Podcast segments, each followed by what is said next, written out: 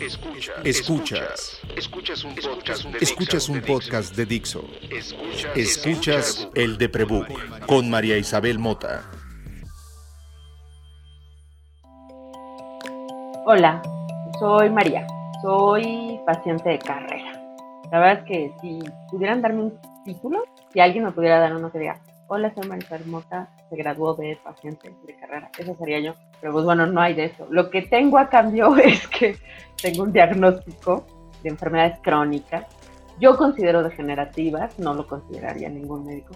Y he aprendido mucho de, ser paciente a lo largo de muchas décadas Si has escuchado este podcast antes, sabes que tengo la fortuna de tener parientes médicos y la fortuna de, ser paciente de carrera implica que convives con muchos médicos, pues medio le sabes un poco más a tu condición leyendo un poco más de ella. Y parte de ser enfermo crónico te obliga a hablar de vivir con enfermedades, lo que cuesta y cómo planearlo y cuáles son los problemas. Me crió un señor que era amigo de gente que tenía puestos como presidente de la Asociación Mexicana de Seguros o que trabajaba en la fuente de seguros de finanzas del país. Mi padre tenía un periódico que se llamaba El Boletín Financiero y Minero de México, que fue la primera cabeza de periódico de este país. Y mi papá hablaba de seguros con cotidianidad. Mi padre tenía muchos seguros, muchos. A veces los terminaba de pagar, a veces no. A veces eran buenas inversiones, a veces no. Y es claro no hablo de inversión, pero son esas y yo he vivido tristemente sin seguros más o menos 10 años después de que mi papá murió. Es decir, tengo sin seguros más o menos 15 años. No saben la intranquilidad que me da. No saben cómo alimenta mi ansiedad no estar seguros. Me acostumbré a vivir con seguros provistos por el señor seguro American Express.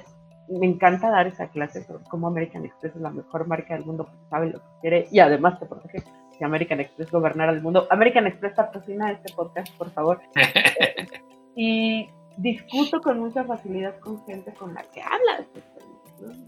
Es, de mis grandes emociones, pero me acostumbré a vivir con el asunto de tener un seguro, aunque sea el de la tarjeta de crédito, pero tener un seguro y entender de qué va y, explicar tu póliza y saber con quién hablas escalar dentro del ejecutivo del banco para que ya sepas con quién estás hablando, pero entonces, ¿sabes? Eso soy. Y ahora no tengo ni un maldito seguro, ni uno, y sufro mucho por ello. Pero sufro en buena compañía. Así que, como yo sé que mucha de la gente que escucha este podcast está igual que yo, que a lo mejor tiene seguro provisto por su empleo, ¿no? Si tienes una contratación completa, tienes seguridad social, y si tienes mucha suerte, tienes prestaciones extras, tienes un seguro, pero jamás en tu vida has abierto tu póliza. Es más, no sabes ni de qué se trata y cada que te enfermas vas a la esquina a darle lata al pobre médico sin vacuna de la esquina de la farmacia. Me parece muy importante que hablemos con alguien que sabe de qué Así que me traje a la única persona feliz que conozco que no me saca el quicio porque es feliz y que además tiene la amabilidad de entender mi frustración porque no existe un seguro de muerte, sino de vida. Me traje al señor Eloy López, que es mejor conocido como el señor de Hola Eloy, ¿cómo estás? Muy bien, María Isabel Mota, muy bien, Master, aquí saludando a tus, a tus escuchas, a tus podcast escuchas y bueno, por fin se nos hizo estar acá. ¿Quién lo diría? Pero sí tenemos cosas que hacer, ¿verdad?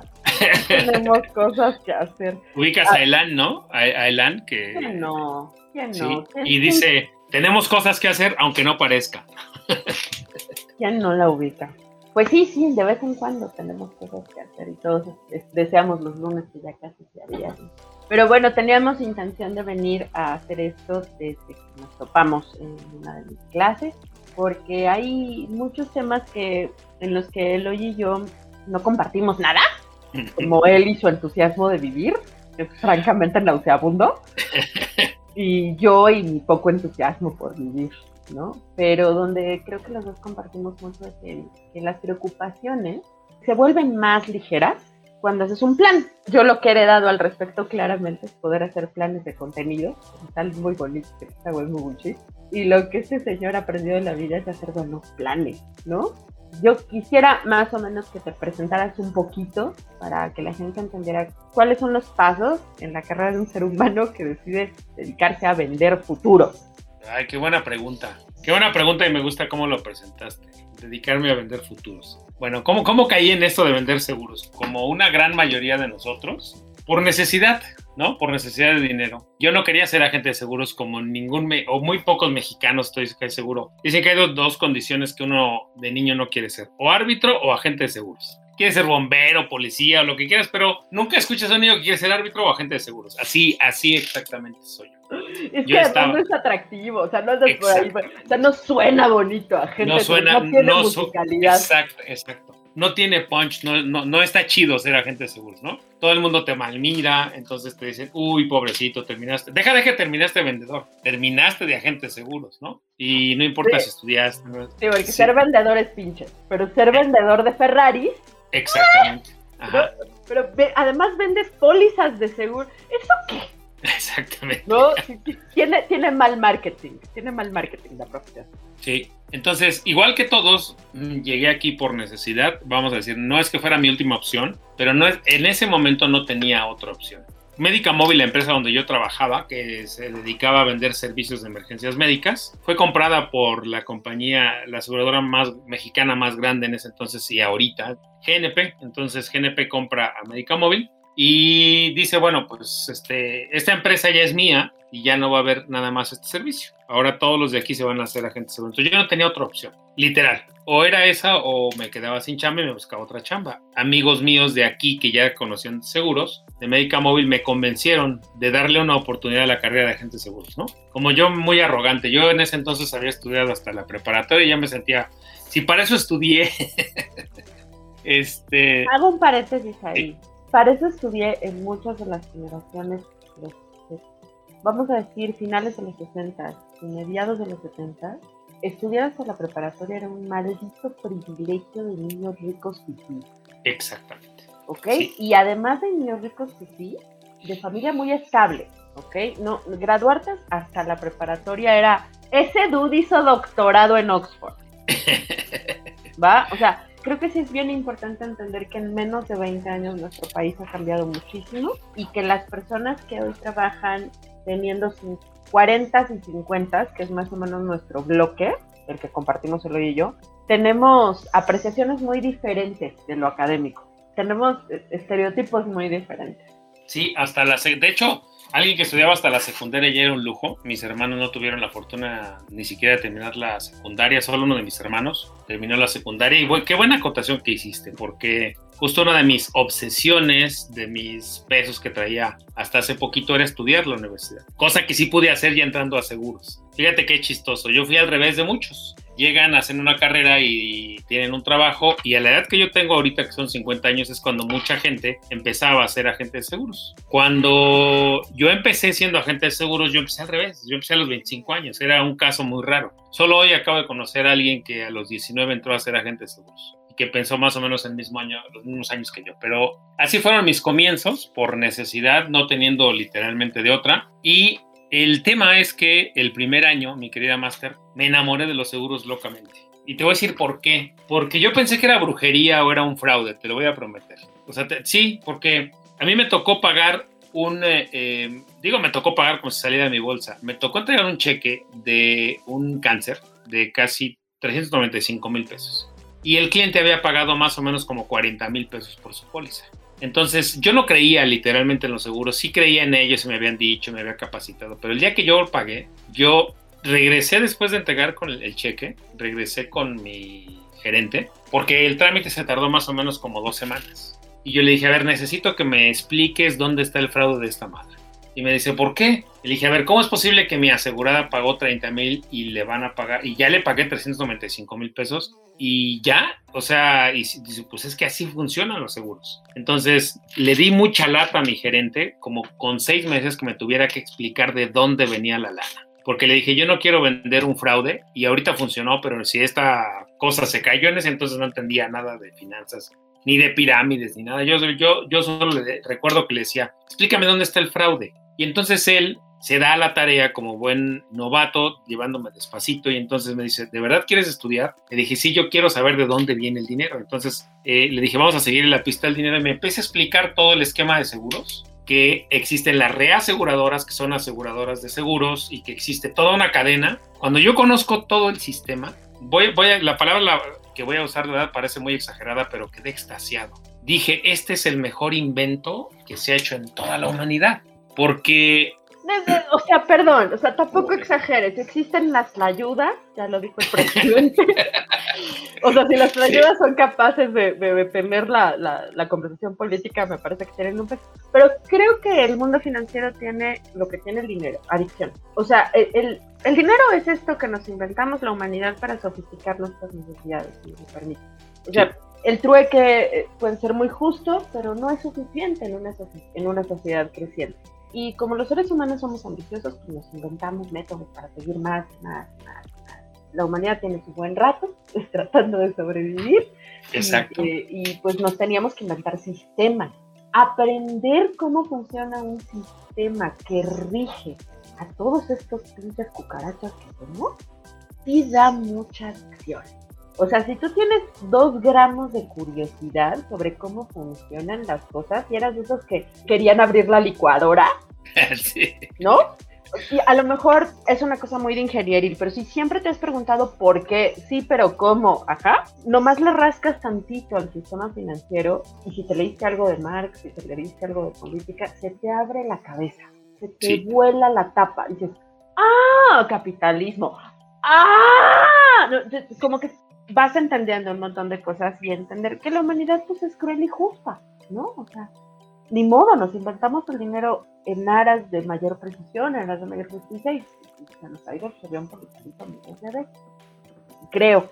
Ahí es donde, en principio, veo que los agentes de seguros tienen pues la el primer desprestigio o la primera subvaloración. Un agente de seguros sabe de más de lo que tú crees sea, si tú vas y te le paras a un agente de seguros y le dices, o sea, ya, ¿cuál es el bueno? ¿Cuál compro? O sea, ya, quiero, no quiero lidiar con esto, dime cuánto te pago al mes. Es como ir a tu médico internista a decirle, mira, me duele aquí, ya, dame algo. Te pago cinco consultas por adelantado. Sí, pero ya, quítamelo. y, y, eso es ser mal paciente, ¿no? Y eso es ser, en mi experiencia de vida, tal vez por eso mis médicos dicen que soy paciente experta, pues mal ser humano. Entonces, es como no tomarte las cosas con responsivo. Si la vida estuviera hecha para que todo fuera inmediato, nacerías muerto. Se me ocurre. Entonces, te pusiste, cuando dices estudié una carrera, o sea, yo estudié, llegué sin estudiar y después estudié la carrera y apenas estoy. Cuando dices estudié la carrera para ser agente de seguros, ¿qué estudiaste? Fíjate, estudié una carrera dentro para ser agente de seguros, pero después me fui a la universidad a estudiar mercadotecnia. O sea, me regresé a la universidad a terminar. Le digo me regresé porque cuando llegué había terminado la prepa y tenía dos semestres de derecho y otros dos de psicología. Este, entonces tenía dos. Espérate, espérate. ¿Qué pasó ahí? ¿Qué pasó? Eso me parece. O sea, te fuiste dos semestres, o sea, dos años de tu vida a experimentar querer ser abogado y a experimentar querer ser psicólogo. Ok, ahí me voy a detener tantito ahí. Bueno, yo vengo de una colonia popular. Yo nací, crecí en Iztapalapa, en las orillas de Iztapalapa, muy pegadito a los Reyes La Paz. ¿no? Ubicas, seguro ubicas la penitenciaria de Santa Marta. Mi única roomie es de Iztapalapa y cada vez que en esta casa se nombra ese horroroso lugar se pone uno de pie. Exacto. Y de reza Los Ángeles Azules. Yo soy de Los Ángeles. Los Ángeles Azules son mis vecinos, eran mis vecinos ahí. Eso dicen todos los de Iztapalapa. yo, sí te lo puedo demostrar. No, yo sí te lo puedo dicen eso. Pero mira, Los Ángeles Azules son de ustedes y para el mundo, así que dejen de estar presumiendo su cercanía con Los Ángeles Azules y acábame de contar. Y entonces, eh, bueno, resulta que yo siempre quise ser abogado en las épocas que tú contaste, era ser licenciado y ser abogado era muy prestigioso, ¿no? Era asegurarte la vida. Era asegurarte la vida. Es más, creo que dos abogados de la UNAM fueron presidentes de, de, este país, ¿no? Entonces era muy prestigioso ser licenciado y ser abogado. Yo de niño quise ser abogado, para lo cual pues hice todo lo necesario. Entré a la gloriosa preparatoria número 7, donde ahí estudiaron tanto Hugo Sánchez como Martí Batres, entonces es tan disímbola o tan... Han pasado personajes ahí en la, en la preparatoria Ezequiel Chávez número 7 de la UNAM, entonces O sea, tú has crecido. Tú has crecido, así vengo de Iztapalapa y ya tengo la prepa y voy a ser abogado. O sea, eres el mi rey de Iztapalapa. Exactamente. Entonces, eh, cruzar de allá para acá. Entonces, cuando termino la preparatoria, no alcanzo el pase automático porque debía una materia, matemáticas, ya sabes. Ah, termino la carrera y entonces me voy de oyente. Me fui de oyente, fíjate, de oyente a la, a la Facultad de Derecho y me aceptaron de oyente. Fui dos semestres cuando ya tengo mi título de la preparatoria, porque así le llaman, voy y ya llego y me dicen, sí, pero nada más que derecho es una carrera que está muy saturada. Entonces, como no tienes pase automático y menos en la UNAM, o sea, menos aquí en, en CEU, y dije, chin. Entonces me dicen, tienes que ir a, a que te hagan un estudio de, eh, como los que hacen en la secundaria, ¿no? Este de, ¿para qué eres bueno, no? Ajá, este, vocacional. Un, ajá, un estudio vocacional. Voy al estudio vocacional, lo contesto, me hacen preguntas como de, me pasé ahí como cuatro horas y me dice la señorita, usted es bueno para psicología. Todo lo que aquí me marca. Y entonces me mandan a psicología. Yo no quería, obviamente me resistí, casi lloré cuando me dicen que tenía que ser psicólogo. Y la señorita me dijo algo, algo maravilloso. Vamos a decir que es, fue el ultimátum. Me dijo, tiene dos opciones. Usted puede decir que no, claro que sí, que puede decir que no. Pero si dice que no, entonces pierde su pase automático y si quiere entrar a derecho tendrá que hacerlo por la puerta normalita que le hacen todos los mortales. Porque si algo teníamos los de la UNAM es que decíamos, el pase automático, ¿te acuerdas, no? Entonces dijo, usted renuncia a su pase automático, perfecto, y puede volver a intentar entrar. Y dije, claro que sí, nada más que ya va a tener lo que hacer como cualquier hijo de vecino. Entonces la opción es que se vaya, usted estudie psicología, vea cuál facultad le queda cerca, porque además, este, entonces ya me tocó en la FES de Zaragoza, entonces, no querías estudiar leyes. Lo que pasaba era que eso es lo que había que hacer, era el deber ser. Pero fíjate que sí me gustan. Yo fui muy feliz siendo, siendo oyente dos semestres en la Facultad de Derecho. Te lo prometo. Muy feliz es muy feliz. Derecho romano, derecho es que civil. Sí, tú eres muy feliz, muy feliz, O sea, o sea a ti te pone uno medio meme y ya eres feliz, güey. ¿Qué te digo? Pero bueno, o sea, te sentías cómodo con leyes, tus aptitudes indican psicología, pero no sucede ninguna de estas dos cosas. Es que me mandan a psicología y me mandan a estudiar a un sistema, eh, me mandan a la FES, ahora se llama FES. Entonces, si tú ubicas bien el sistema educativo, la prepa y el CCH pertenecen ambas a la UNAM. Pero cosa muy rara, el CCH y la prepa tienen esquemas de educación distintos. No sé si lo sabes. No, porque yo no fui privilegiada y bueno, no la prepa. Entonces, el CCH, si tú ubicas, los del CCH son muy, les llamaban rojillos, ¿no? Son mucho de lucha y todo el rollo, porque el esquema de educación es distinto en el CCH que en la prepa. O sea, ambos pertenecen a la UNAM, pero ambos tienen sistemas educativos distintos. Cosa idéntica que pasa con las facultades y con las FES, con las facultades de estudios superiores. Entonces, me toca ir a la, no a la Facultad de Psicología de la UNAM, que tiene un sistema educativo, sino a la Facultad de Estudios Superiores de Zaragoza. Entonces, llegas a la Facultad de Estudios de Zaragoza pasé mis materias el año que estuve ahí, solamente que el sistema era muy raro, era, nos encerraban en un saloncito, aquí éramos seis de un grupo, llegaba un maestro una hora, te daba un tema, luego llegaba otro, pero muy buenos temas sobre psicología. Llegaban maestros que te daban terapia, o sea, que daban terapia, que te, o sea, y te ponían a leer un montón, ¿no? Un montón es un montón, y yo decía, yo no soy, o sea, yo soy hippie, me encanta ser hippie, te lo juro que también. Y bueno, ya te diste cuenta que me encanta todo, ¿no? Entonces, en neta era feliz, neta era feliz. Ahí, solo que ya te has dado cuenta que tengo cierto gusto por las cosas capitalistas, ¿no? O sea. Sí, el, sí, el dinero es como, que si tú y yo somos agua y aceite, no sé por qué nos caemos bien. Por eso, porque nos respetamos mucho y porque justo eh, yo hoy decía, tú tienes derecho a, defender tus ideas. Es más, aplaudo que las personas defendamos nuestras ideas. Solo que recordemos que las otras personas también tienen ideas y estas pueden ser completamente diferentes a las nuestras. Y qué rico. Yo no sé, quién sabe qué nos dieron de comer en la generación anterior, pero creo que sí somos muy conciliatorios, muchos, o al menos con los que yo me llevo. Pero a ver, Eloy, concentra. Pasó psicología y por qué no te quedaste ahí y cómo acabaste estudiando o profesionalizándote en ser agente de? Bueno, en ese entonces, el tema es que yo necesitaba lana, ¿no? Eh, yo era soltero todavía en esos momentos, ya mm, tenía que mantener la casa con mi mamá y unos sobrinos que vivían ahí con nosotros. De Iztapalapa somos familia larga y numerosa, entonces hacía falta lana, por eso te digo, no es que el capitalismo me haya, me gusta el capitalismo, y, o sea, lo reconozco, no, no, no, no voy a venir aquí a decir falsedades, ¿no? Entonces hacía falta quiero lana. Que sepan, quiero que sepan, queridos escuchas, que tengo cerrado mi micrófono porque me estoy doblando de risa. sé, que, sé que no puedo estar riéndome encima de él porque se dice el audio, pero es que ya me duele la cabeza de estarme riendo. Sigue, por favor. Entonces, bueno, pues hacía falta lana, esa maldita cosa inventada llamada dinero. Y dije, yo aquí no voy a sacar lana. Si sigo por este camino, me faltan tres años, no voy a sacar lana y no voy a hacer lo que yo quiero. Entonces decidí renunciar a la escuela y dije, me voy a conseguir una chamba. Yo lo que voy a hacer, me voy a conseguir una chamba. De nuevo, el ego. Ya tengo la prepa, entonces puedo conseguir. Y efectivamente yo tenía razón, conseguí un mejor trabajo porque hasta ese momento todos los trabajos que había tenido eran manuales, ¿no? Trabajando en un almacén, eran chingándole, ¿no? O sea, con el cuerpo. Entonces, a partir de ahí, consigo un trabajo en telemarketing, en Multivisión, lo que ahora es Dish. Trabajo maravilloso que sea, me pagan por hacer esta madre. Y conseguí un trabajo de telemarketing en Hoteles Cristal vendiendo tiempos compartidos. Trabajaba doble e iba, mientras iba a la facultad de psicología, por cierto. ¿Cuánto tiempo estuviste haciendo telemarketing? Como un año. Entonces, tienes un año de estudios de, leyes, tienes un año de estudios de psicología, un año de práctica de telemarketing.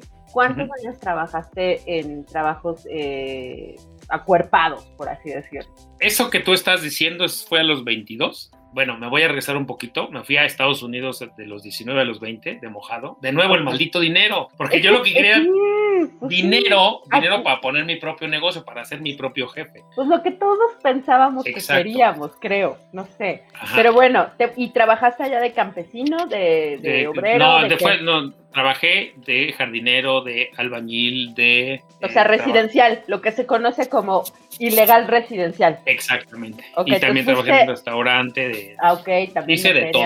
¿Cuánto tiempo? Dos años. Un año, de los 19 a los 20. Ok, 19 a 20 de mojado, luego leyes, luego psicología, luego dos años de telemarketing. Eh, o sea, son ganas de vivir. O sea, básicamente, o sea, lo que al señor lo acredita como agente de seguros son ganas de vivir. Pero eh, creo que eso explica muy bien tu capacidad de vendedor. ser vendedor es una cosa que creo no se aprende, la verdad. Y, llevo trabajando en cosas de publicidad y de marketing 12 años y entre la gente que vende, la gente que sabe vender, ya sea una influencer o una marca, el brand marketing, no es que sean descarados con la venta, es que lo llevan en la sangre. Te convencen de comprar aire en el desierto. Y te emocionan, ¿no? Y creo que se nace con eso. No creo que se aprenda, pero creo que se practica. Y todas estas actividades que tú tuviste desde los 18 hasta los 22, cuando empezaste a vender seguros, creo que son muy reafirmantes de vender seguros. Son reafirmantes de las ventas y de ser tu propio jefe, ¿no? entro a telemarketing. Fíjate, en telemarketing en particular yo me di cuenta que me gustaba el marketing en general, no solo en telemarketing. Entonces ahí empiezo a descubrir mi vena de mercadólogo, ¿no? Ahí es donde la descubrí y bueno, el tema es que em, empiezo a descubrir, ahí me descubren que tengo cierta vena para vendedor, me querían lanzar como vendedor de tiempos compartidos, cosa que dije no, porque sí se me hizo muy impactante, dije yo nunca he vendido. He vendido toda mi vida, pero nunca me habían gustado las ventas. El tema es que ahí duré dos años y renuncio, renuncio porque nos querían cambiar el esquema de, retribuciones y dije, no, renuncio, me lanzo, salgo a buscar chamba y encontré esta de médica móvil en la que estuve un año, ¿no? Ok. Ahí es donde me lancé a mi carrera de ventas, que me fue muy mal en ese primer año, porque tuve que aprender a usar un traje, un chico de Iztapalapa aprender. ¿Ves mi pelo ahorita? Lo tenía más o menos, ahorita es por la pandemia, pero en ese entonces así lo usaba completamente suelto. Gente que no nos este, escucha, eh, Eloy está rockeando el Buki Style con colita, este, porque pues la está en tus verdes, ¿no? Ajá. Entonces, en ese entonces tuve que hacer todo un ajuste en mi, en mi vida, desde cambiar mi vestimenta, empezar a ponerme trajes, que ni trajes tenía. Le llevábamos trajes a una camisa, un saco y un pantalón. ¿no? Ese era un traje. Entonces tuve que aprender eso, tuve que aprender a hablar, porque hablaba, en, en, en Iztapalapa sabes que hablamos francés perfecto. Perfecto y fluido. Perfecto, perfecto y fluido. Entonces tuve que aprender un segundo idioma. Y Español chilango cotidiano, clásico. Exactamente, entonces aprendí ese y cuando ya estoy encargándome me dicen hay que hacerse agente de seguros y dices, hijo, no puede ser, o sea, ¿qué es lo que he hecho en la vida? Y exacto, y te digo, de verdad me sufrí seis meses porque nos avisaron como por estas fechas que la habían vendido y a finales del año fue que nos lanzaron a, ir a GNP. En una cena, cuando yo conozco GNP, yo dije, wow, yo quiero estar aquí. De nuevo el maldito capitalismo, porque es una empresa hermosa. Y después te digo que cuando pago este siniestro, dije, bueno, yo tengo vena para eso, me gusta. Supongo que también hay una gran satisfacción de poder ayudar a alguien a pasar por... es que ahí, ahí viene mi comercial y es algo que siempre digo. Los seguros son la parte noble del capitalismo. Y hasta el momento es en lo que creo. Entonces, es el único momento en el que este sistema donde hemos hecho más ricos a los ricos y más pobres a los pobres tiene retribución. O sea, tiene ahí es donde que los ricos sean más ricos puede amortiguar un poco la pobreza. Tristemente sí es un es un esquema que no está permitido, no está al acceso a todo el mundo. Y así de complicado como creo fue su camino a convertirse en un agente de seguros, ya sabes, tanta preocupación de leyes para acá, pero también no creo que todos estos como esquinazos, creo que tiene que ver, se, parecen un poco a cómo los, los, civiles vamos por ahí cruzando, ¿no? En, la carrera de aprender cómo asegurarnos. Yo crecí toda mi vida, yo, yo nací asegurada, pues. No, no es un privilegio que hayan tenido mis hermanos, que nacieron 15 a 10 años antes que yo, eh, es un privilegio que mi padre aprendió de que yo nací en adelante, pero a mi papá ya le iba bien yo nací. Y siempre dijo que fui la torta cubana, ¿no? mis hermanos todos, todos le trajeron felicidades y, premios, pero conmigo la rompió, ¿no? O sea, papá, cuando yo nací pues, puso un periódico y puso una agencia de comunicaciones y se bueno, fue muy bien los primeros ocho años de mi vida y luego todo se perdió. Creo que en ese todo se perdió y fue cuando aprendió a, a tener estas discusiones, ¿no? De, Incómodas. pues a lo mejor es eso, y lo sabes, yo las tuve tan de niña que me parecen las mejores conversaciones, no me parecen incómodas. Creo que a mí se me da bien hablar, así como a ti no, no parece molesto o, o, aturdidor que seas tan feliz y que todo te entusiasme. La gente no recibe tan mal de mí hablar de cáncer, hablar de muerte, hablar de dolor, hablar de depresión, hablar de esto te va a pasar, no te lo estoy amenazando, es que ahí viene, ¿no? O sea, lo veo, ¿no? A lo mejor ese es mi, don, no sé, o, la costumbre, haber crecido entre gente mucho más grande que yo, con problemas médicos graves, mi padre era alcohólico y me tuvo cuando tenía 44 años, entonces ya estábamos mal, ¿saben? O sea, un alcohólico que ha bebido desde su infancia, cuatro décadas después, por supuesto que, tiene problemas graves, ¿no? alguno debería tener.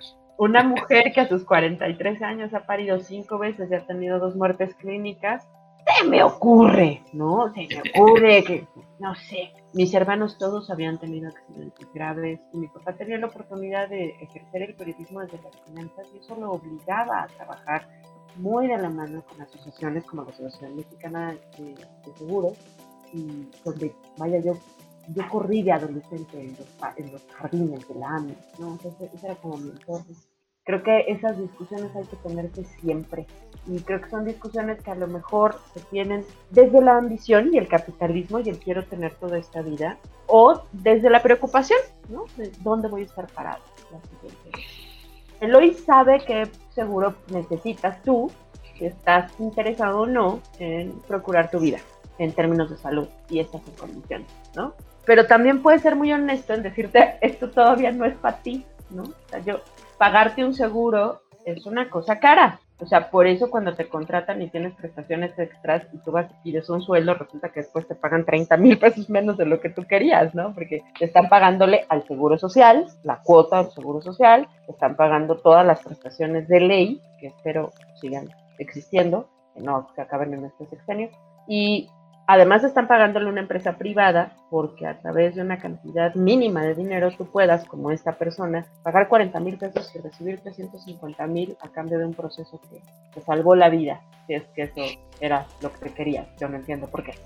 Pero también si querías viajar, si querías invertir, hay seguros que tienen otra clase de mecanismos que no son solo los de cubrir los imprevistos médicos no se trata aquí de discutir la validez de un seguro. Creo que podríamos hablar de los seguros ahora. De lo que me interesa que hablemos hoy es de quiénes somos los pacientes de enfermedades mentales dentro del sistema de seguros. alguna vez he discutido esto con Andrés Castañeda, con el doctor Andrés Castañeda con el doctor Adrián Soto, los doctor Comadre, en los episodios que hemos grabado cada uno de sus podcasts y en corto, a ver el sistema de salud, cómo se navega, ¿no? Cómo le hace uno. ¿Cómo se anda por ahí? ¿Dónde se para uno, no? Para, oye, yo estoy enfermo, ¿dónde te paras? ¿En la Cruz Roja? ¿Dónde están los, cuál, ¿Cómo diferencias de un hospital público de uno de seguridad social? ¿Cómo te enteras? Porque tienen un montón de siglas, ¿no? Y Adrián Soto, doctor Soto, me contestó con un meme que le sale muy bien, porque por eso está doctor Comadre ahí. ¿Quién sabe? ¿Quién sabe? ¿Quién sabe? ¿No? O sea, los, el, sistema de seguridad pública es innavegable, innavegable. Tú estás enfermo, cuando mi padre empezó a estar enfermo fue un médico privado y después fuimos a, la seguridad pública por la complejidad de su casa. Y entender la cantidad de papeleo que se tiene que hacer y la cantidad de burocracia que tiene que pasar en medio del dolor físico en el que estás Ahora imagínense que no tienes una radiografía que diga estoy enferma de esto mi papá llegó con, una, con un 10 centímetros, ¿no? De archivo que iba yo cargando a todos los hospitales, a todos. Esto tiene mi papá, ¿no? Eso fue lo último que me dijo. Y mi papá tenía 17 tumores entre el hígado y la vesícula, y, 63 años, una carrera de alcohólico y casi un comepático. ¿Saben? Tenemos esas cosas que yo le podía decir a un médico, esto le está pasando, y entonces el médico podía decir, esto es lo que se hace, y yo nada más oía, caching, caching, caching, porque eso es la salud. Pagar medicinas, pagar consultas y preocuparte por dónde vas a gastar el dinero en pro de bienestar. Yo tengo cuatro diagnósticos, ¿no? Uno que es mamón, se llama acá, y dice, va y dice, redoble, eh, disritmia paroxística en el lóbulo parietral Están este, básicamente es una forma de epilepsia, una cuarta parte de mi cerebro tiene un regulador de corriente de una marca diferente que todo Hay consecuencias fisiológicas, donde pues, oigo una cosa constantemente. Tengo a veces epilepsia oculares, eh, es decir, las pupilas hacen lo que les da su gana, o me dan tics en los párpados, fuera de eso por fortuna nunca ha habido nada, la condición implica posibilidad de convulsiones completas, como las que ven en la televisión, fortuna nunca me han pasado, espero que no sucedan. Dolores constantes de cabeza. No se sabe si el huevo o la gallina, tengo también, o sea, si la distimia provoca la distimia o qué, pero tengo distimia, que es una forma de depresión crónica, que hoy se discute si es como la bipolaridad y el trastorno limítrofe de la personalidad, que se, que se expresan igual, pero con una se nace y con la otra se crece. Ahora se habla así un poco de la distimia, no se sabe mucho. Tengo, por supuesto, trastorno de personalidad limítrofe porque mujer en este país es casi como un, así, es como un most, porque casi todas tenemos trastorno de ansiedad generalizada, porque hemos sufrido trauma en los primeros siete años eso me lleva a tener dolores crónicos, está, la depresión está relacionada con el sistema inmune, eh, la paso muy mal, eh, no la paso cómoda, no la paso cómoda, no la paso muy mal, no la paso cómoda, tengo dolores constantes y fui paciente del Nacional de Psiquiatría década, es decir, fui paciente de la seguridad pública de este país, que en la experiencia de este paciente no fue nada mala es un gran, gran hospital en la zona.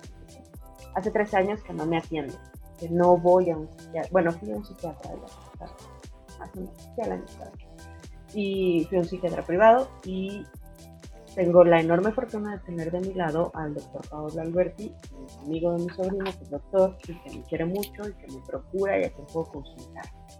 Pero no tengo posibilidad de atender.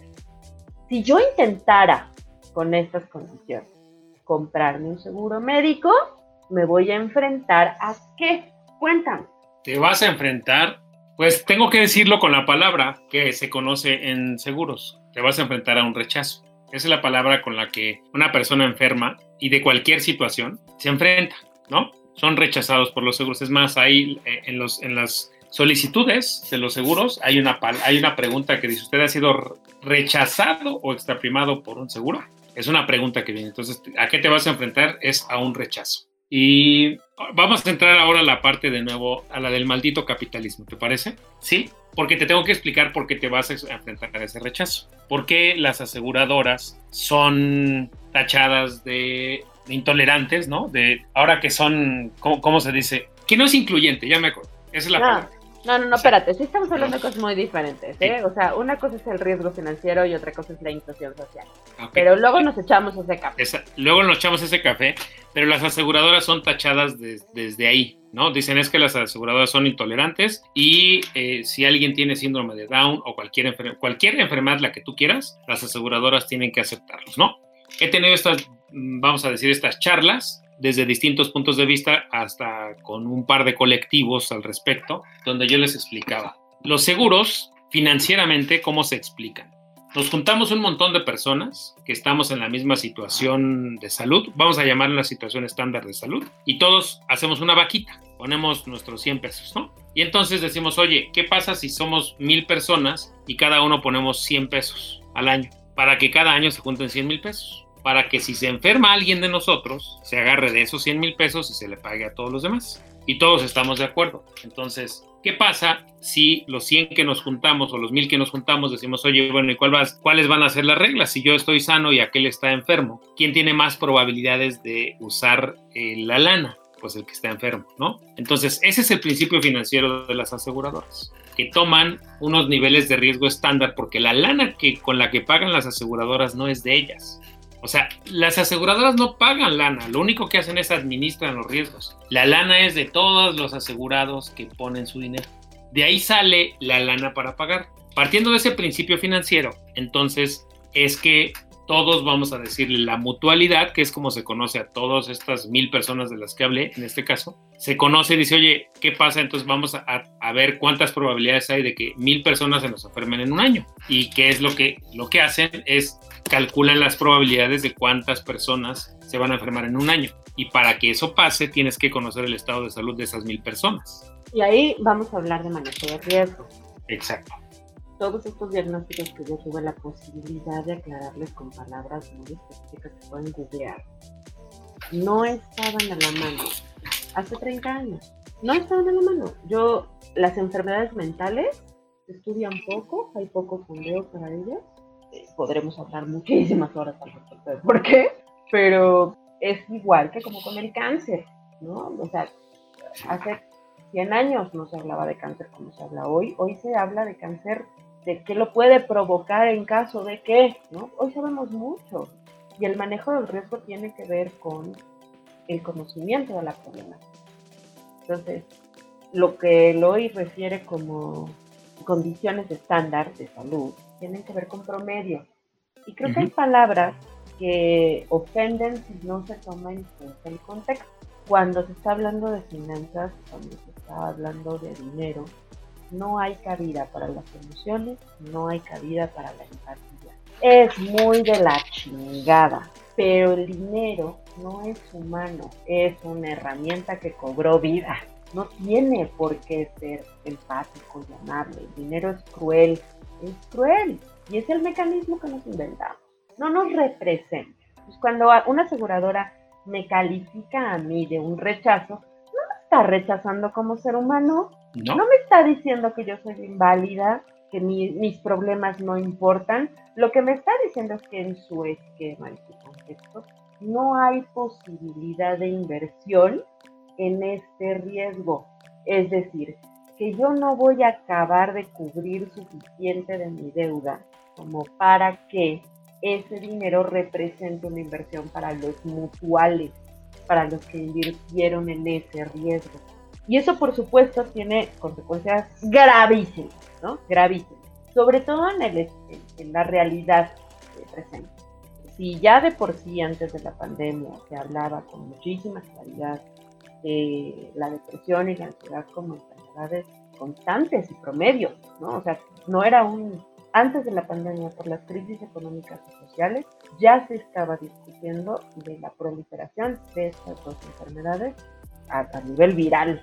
Yo vengo diciendo desde que me acuerdo, desde que lo supe, que la OMS tenía desde los 80 diciendo, miren, por ahí del 2020 les va a faltar agua y ánimo. O sea, básicamente va a haber crisis, va a haber crisis de agua y no va a haber una enfermedad más proliferada que la depresión. ¿no? Y eso es lo que un montón de notarios y actuarios y gente que sabe de números proyectaron, tomando en cuenta cuántos seres humanos íbamos a crecer, qué recursos naturales íbamos a tener.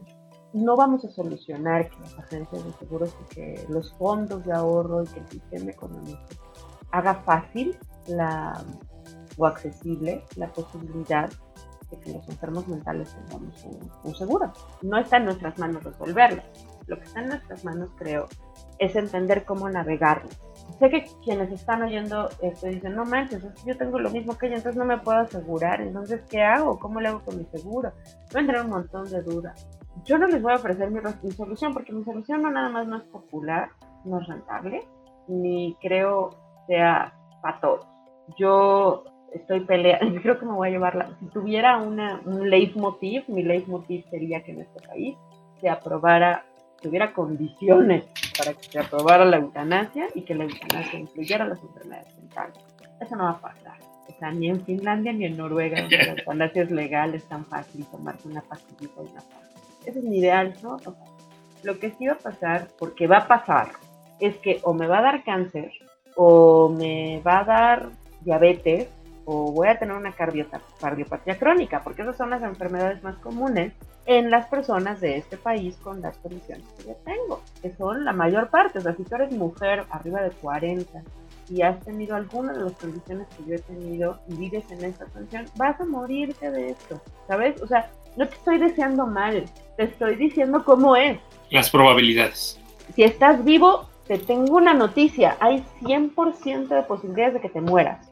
O sea, te lo apuesto, ¿eh? O sea, te lo apuesto. Entonces, ahí surgen dos preguntas. La mayor parte de la gente de la generación de mi padre vivía muy preocupado por lo que representaban económicamente para las familias de familia y comprarse un seguro de vida implicaba morirse tranquilo. Entonces mi papá por supuesto que me dejó un seguro de vida porque además era el hombre más endeudado del mundo. Entonces cuando mi papá murió, se cobraron los seguros de vida, gran parte de sus deudas. Y yo pude vivir con un poco del saldo, porque lo administré como la mujer precaria que soy, durante muchos, por lo menos cinco años, porque sabía administrar, ¿saben? Entonces, si a ti te está preocupando que te vas a morir y que vas a dejar un hueco económico y estás en posibilidades de invertir en ello, cómprate un seguro de vida, por favor. Si estás en las condiciones en las que yo estoy, donde tienes una enfermedad crónica ya diagnosticada, no porque puedas, porque tus probabilidades de rechazo en un seguro sean altísimas, dejes de tener esta conversación con alguien. O sea, escríbele al hoy, pero si no te sientes cómodo con el hoy, ve al banco, o sea, hay un montón, hay miles de ofertas, ¿saben? En Instagram salen 4000 ofertas de cómprate un seguro de vida o cómprate un seguro de gastos médicos por 400 pesos. ¿No lo compré? Pregunta, ¿ok? Empieza a tener esas conversaciones, por favor, porque te vas a morir y te vas a enfermar y eso cuesta dinero. Y más vale que estés pensando ahorita en cómo pagar morirte que en cómo pagar la siguiente mensualidad de los tenis que compraste créditos de tarjeta. Y, y, más o menos va a costar lo mismo, la verdad.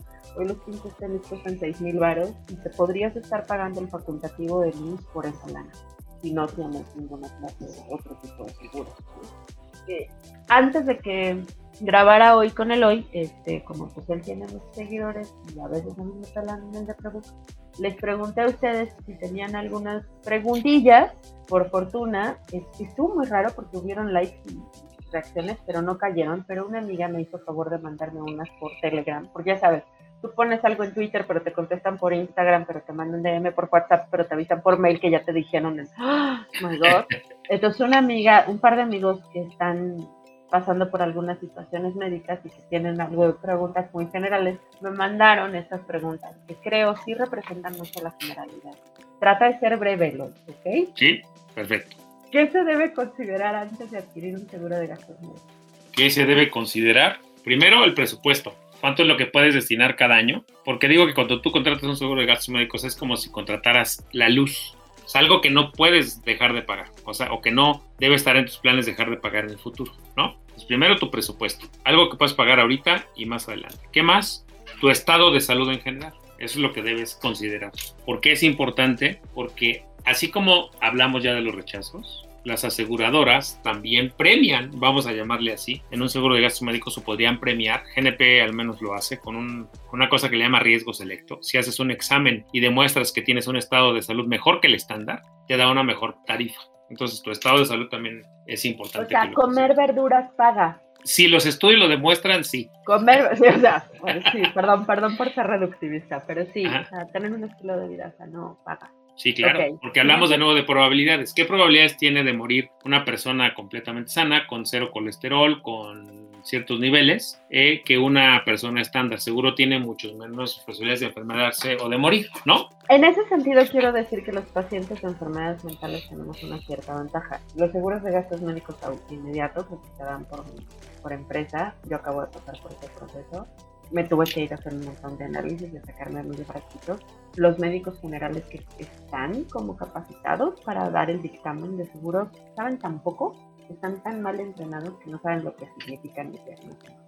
Y la prima de mi seguro, porque claro que pues, medio uno sabe leer esas cosas, no fue tan alta, no fue tan alta porque estoy sana. Mi mente está hecha una caca, una caca y parece que desear morir, como para la mayor parte de la gente, es una cosa de ánimo y de chaleganismo, y eso es gratis.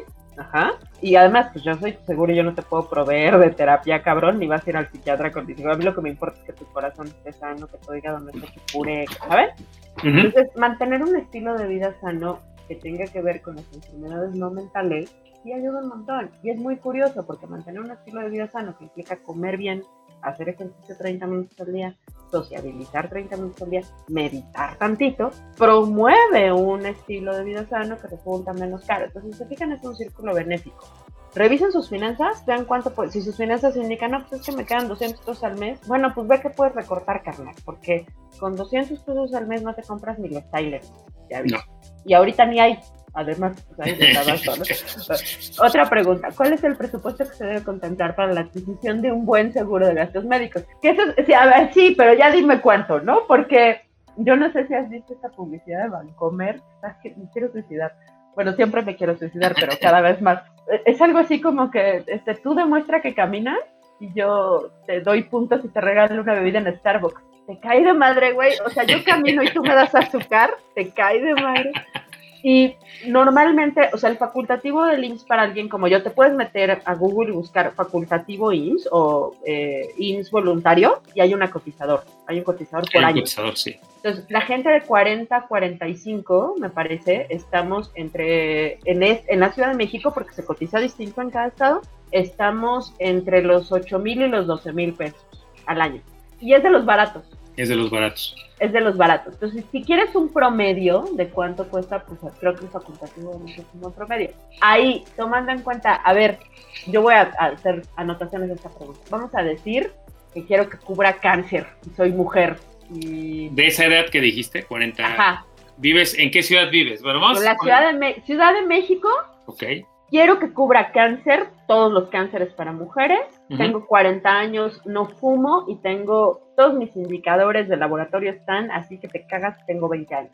¿Cuánto me eh, voy a gastar en la, en la póliza? En la póliza. Yo calculo que en promedio entre 20 y 25 mil pesos. Una buena... Esos son anuales. anuales, exactamente. Tomen en cuenta, gente, que eso es lo que les va a costar. Tienes posibilidad a lo mejor de hacerlo con tu tarjeta de crédito a meses, no sé, ¿no?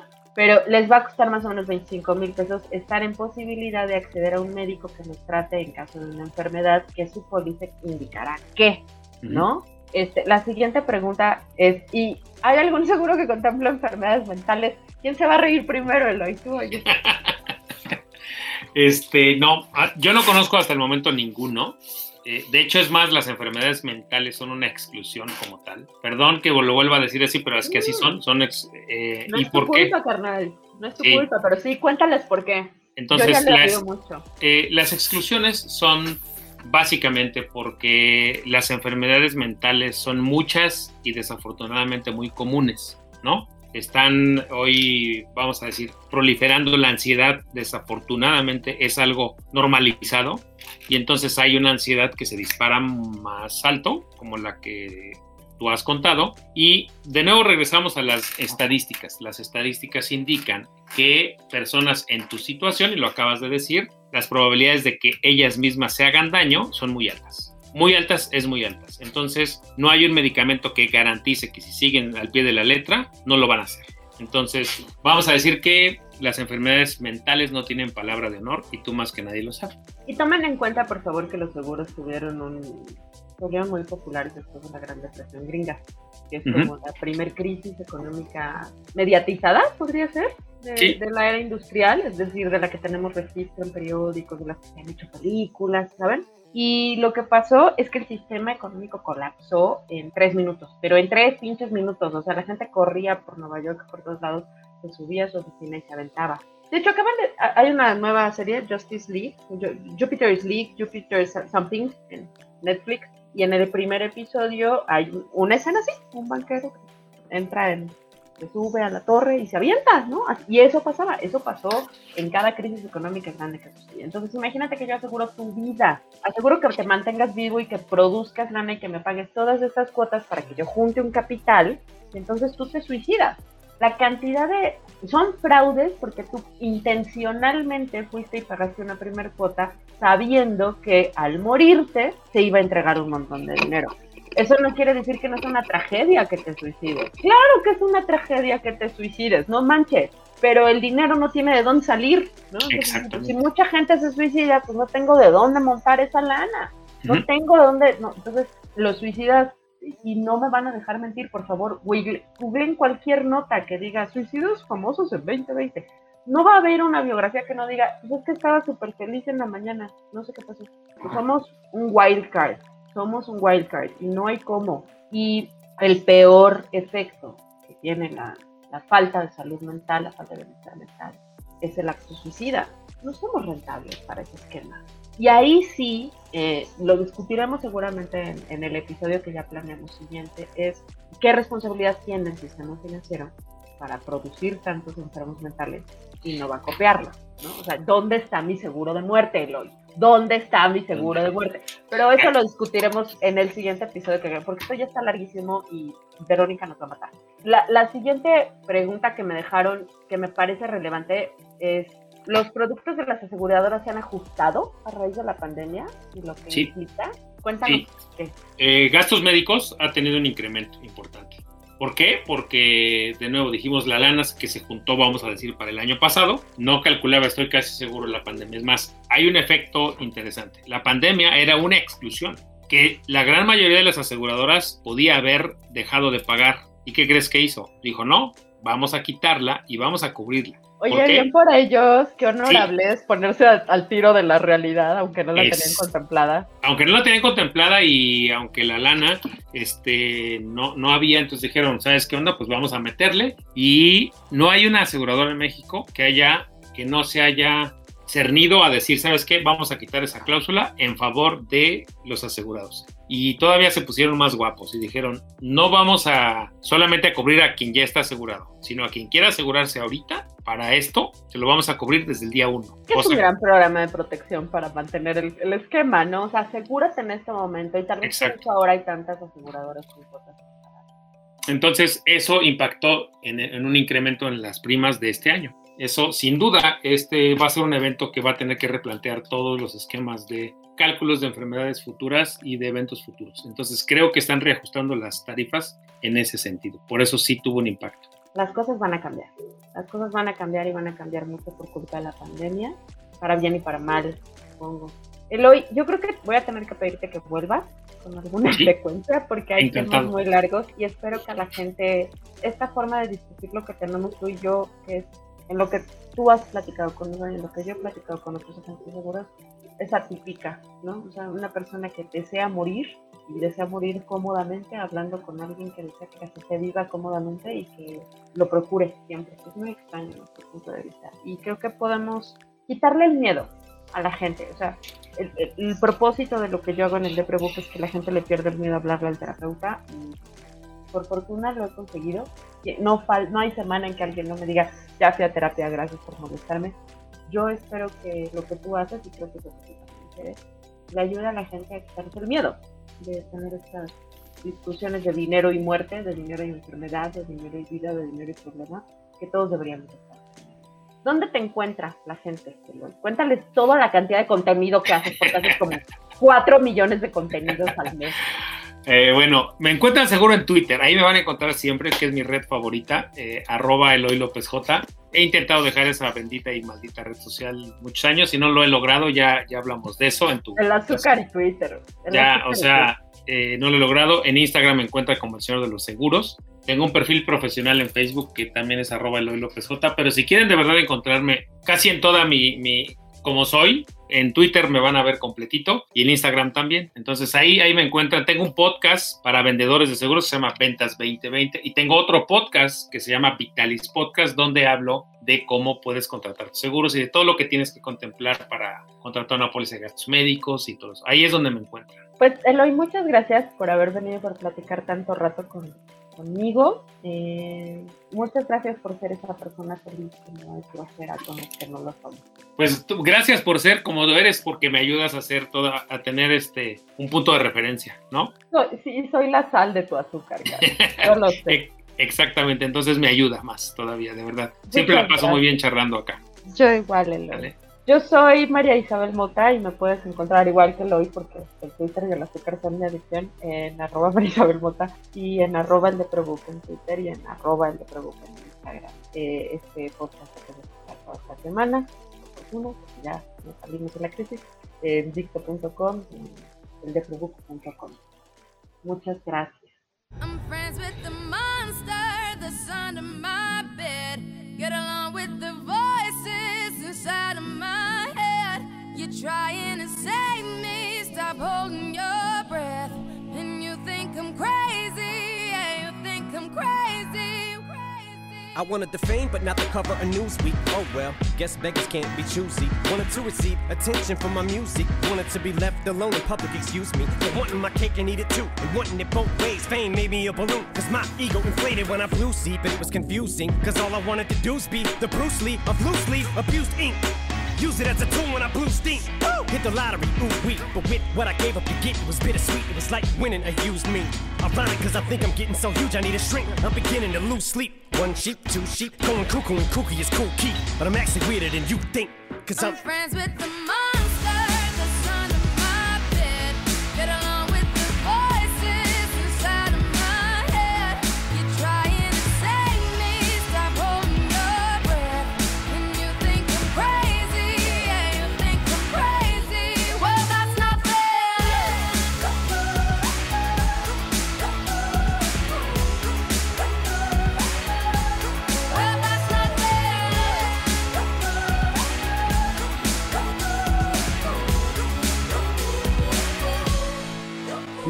much of a poet, but I know somebody once told me to seize the moment and don't squander it. Cause you never know when it all could be over tomorrow, so I keep conjuring. Sometimes I wonder where these thoughts spawn from. Yeah, ponder it, do you wonder? There's no wonder you're losing your mind the way it wanders. Think you would wandering off down yonder and stumbled on to Jeff Van Vondren.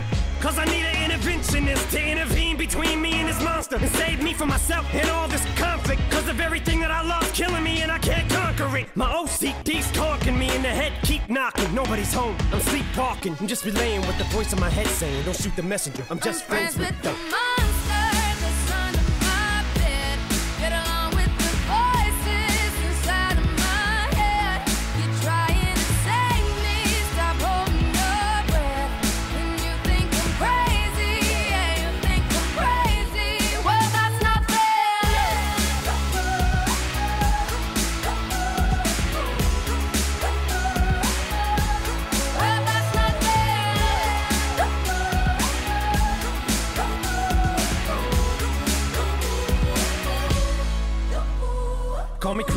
had this vision. One day that I'll walk amongst you, a regular civilian. But until then, drums get killed, and I'm coming straight at MC's blood gets spilled, and I take it back to the days that I get on a Dre track. Give every kid who got played that.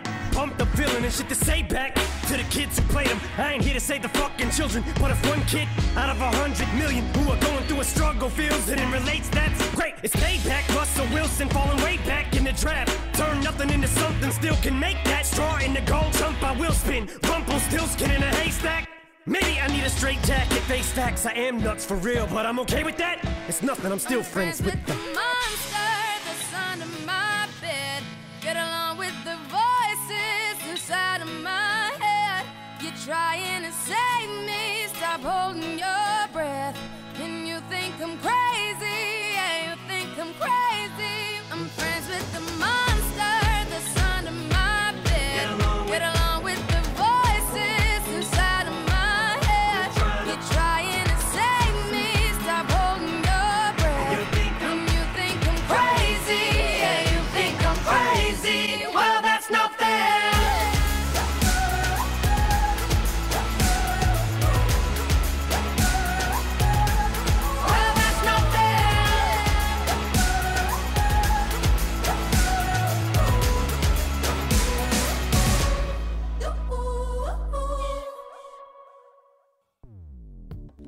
Dixo presentó El de Prebook con María Isabel Mota. La producción de este podcast corrió a cargo de Verónica Hernández. Coordinación de producción, Verónica Hernández. Dirección General, Dani Sadia.